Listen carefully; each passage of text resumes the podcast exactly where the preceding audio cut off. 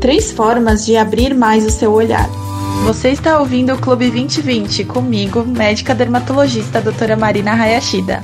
Com o uso das máscaras nos últimos meses, o nosso olhar ganhou muito mais destaque e ganhou mais evidência. Então todo mundo fica reparando mais nos olhos, se queixando às vezes, percebendo que a pálpebra está mais caída, a sobrancelha caída e realmente queria dar uma abertura mais do olhar para que fique mais bonito e atraente.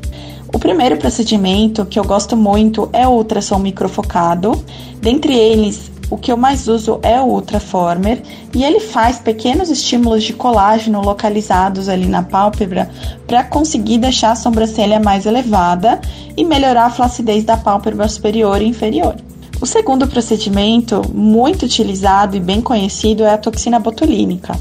A toxina botulínica relaxa a musculatura ao redor dos olhos e isso faz com que a cauda ali da sobrancelha fique um pouquinho mais arqueada. Isso ajuda na abertura do olhar e deixa seu olhar mais sedutor, um pouco mais atraente mesmo, mas no sentido de ficar mais aberto e não tão caído a pálpebra em si. E o terceiro procedimento é o fio de PDO. PDO é uma substância que estimula colágeno e quando a gente usa o fio que tem algumas espículas que fazem tração ali na sobrancelha, a gente consegue elevar essa sobrancelha e deixar ela mais abertinha, mais arqueada.